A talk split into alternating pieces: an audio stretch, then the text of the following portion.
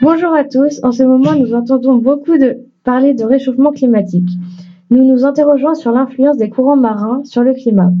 Aujourd'hui, nous allons aborder le- ce sujet en compagnie de notre chroniqueuse du jour, Rosane Planchard. Bonjour Rosane. Bonjour Julia. Vous travaillez sur un site météo marine et vous allez nous en dire un peu plus sur le climat et les courants marins. Tout à fait. Nous allons avoir une série de questions à vous poser. Je vous écoute.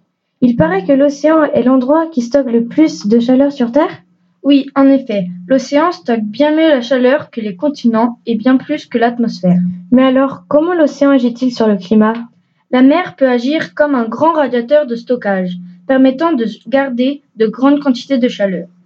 Mais comment fait-elle pour transporter la chaleur vers les continents? La chaleur est transportée par des courants marins. Les courants peuvent être chauds ou froids. Pouvez-vous nous donner un exemple de courant marin chaud? Le Gulf Stream est le courant chaud qui passe près de l'Europe. Ce courant descend du Mexique pour remonter vers l'Europe. Nous entendons de plus en plus parler de réchauffement climatique. En effet, nous observons un réchauffement important des eaux habituellement froides. Ce phénomène a-t-il un nom? Il est appelé El Niño, ce qui signifie enfant Jésus. Enfant Jésus, drôle de nom. El Niño se produit durant une période précise. Oui, ce phénomène se présente généralement durant la période de Noël.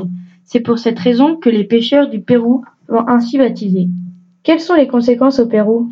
Les eaux chaudes sont moins riches en nourriture et moins poissonneuses.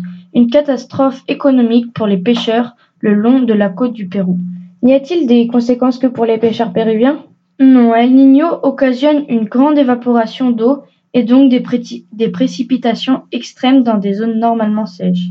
Ceci peut provoquer des coulées de boue conséquentes dans les Andes qui font généralement de nombreuses victimes. Y a-t-il des conséquences sur les autres pays? Oui, elles sont terribles. De l'autre côté de l'océan, El Niño peut être à l'origine d'une extrême sécheresse dans, les, dans des zones habituellement humides.